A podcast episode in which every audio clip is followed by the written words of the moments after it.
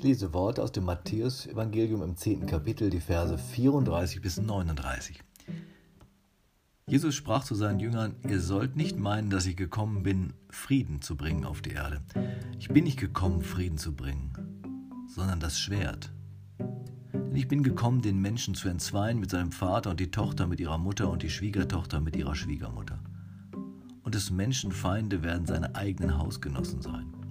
Wer Vater oder Mutter mehr liebt als mich, der ist meiner nicht wert. Wer Sohn oder Tochter mehr liebt als mich, der ist meiner nicht wert. Und wer nicht sein Kreuz auf sich nimmt und folgt mir nach, der ist meiner nicht wert. Wer sein Leben findet, der wird's verlieren. Wer sein Leben verliert um meinetwillen, der wird's finden.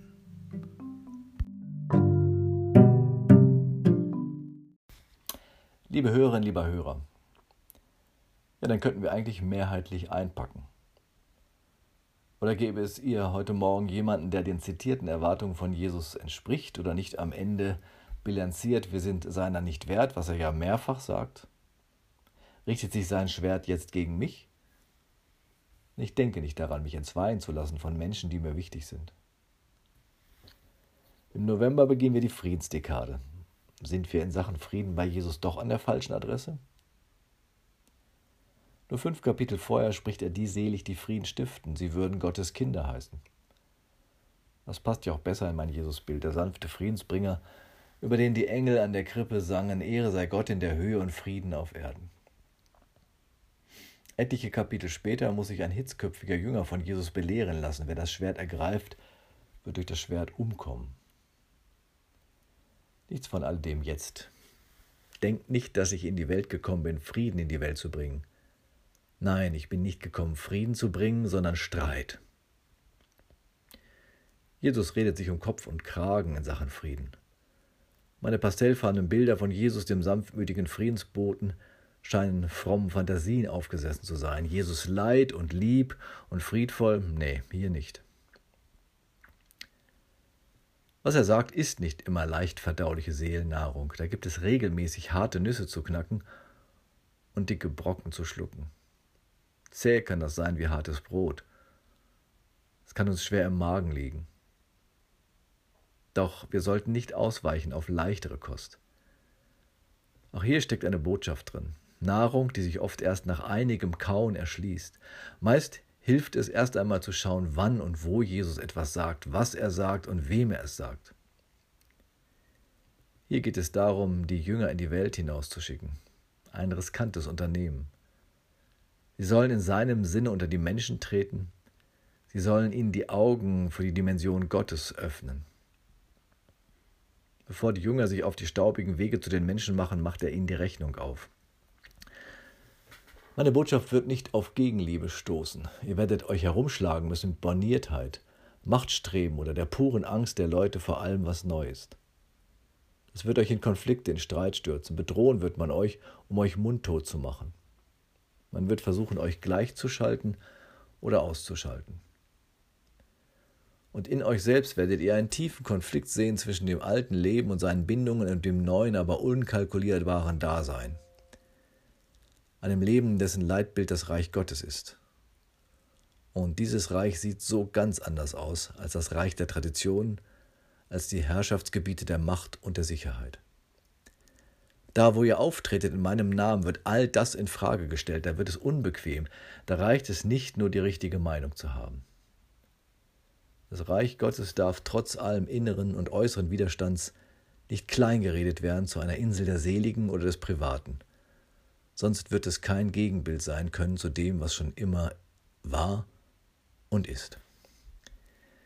Die Trennlinien werden darum auch zwischen Menschen gezogen werden. Ihr dürft euch nicht von Meinungen der Menschen abhängig machen, selbst wenn sie euch nahestehen wie Vater, Mutter, Sohn und Tochter. Der Weg zum Friedensreich wird nicht durch einen faulen Frieden geebnet, sondern durch Konsequenz, durch kompromisslose Wahrheit und Gerechtigkeit. Für die Jünger, die sich auf den Weg machen, wird das ein Kreuzweg werden. Entweder man geht hin und gehört zu Jesus oder man geht nicht hin und trottet weiter auf den alten, ausgetretenen Bahnen. Jesus rief damals Menschen in die Nachfolge, die er selbst so kompromisslos leben und predigen konnte, so wie er Gott nachgefolgt ist. Jünger und Jüngerinnen mussten Menschen sein, die die ersten Samen seiner Worte in dorniges Gestrüpp und auf harten Bohnen sehen sollten.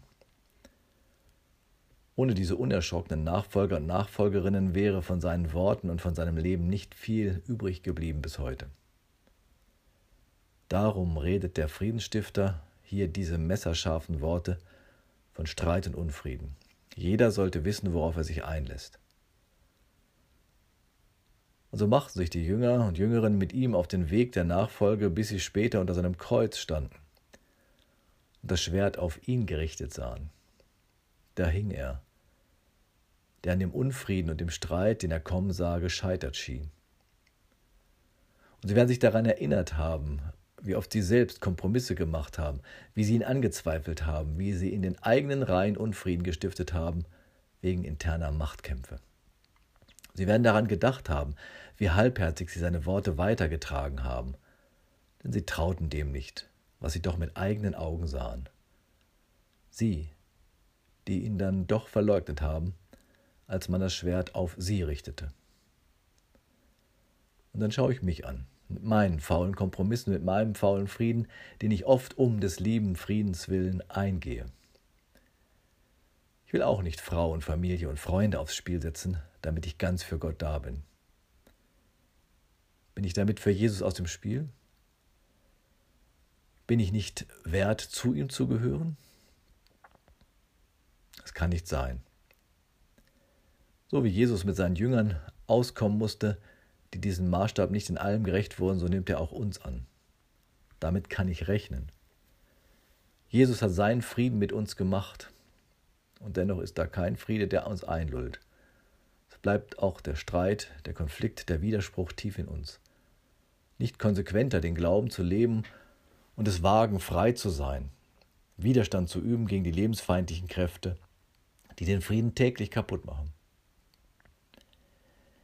Jesus muss damit leben, dass ich andere und anderes mehr liebe als ihn. Ich bin seiner nicht wert. Lässt sich kaum ändern, auch wenn es krass formuliert ist. Diese Erkenntnis hat irgendwann auch die Jünger kalt erwischt, kalt wie die Schneide eines Schwertes. Ich krieg das nicht hin, das tut weh, diese Erkenntnis. Ich kriege es nicht hin, radikal loszulassen, ich kriege es nicht hin, so zu leben, dass es der Erde gut tut. Aber weil es so ist, der Mensch sein Kreuz nicht auf sich nehmen will. Darum ist Jesus am Ende hingegangen und hat es sich selbst auf seine Schultern geladen. Er hat damit gezeigt, was wirklicher Unfrieden ist, was Entzweiung bedeutet. Er hat am Kreuz aufleuchten lassen, welche Wege konsequente Liebe gehen soll. Liebe, die keine Angst mehr kennt. Er hat das Leben hingegeben, damit wir unser Leben finden. Er hat das Der ist meiner nicht wert umgekrempelt. Du bist es mir wert. Amen.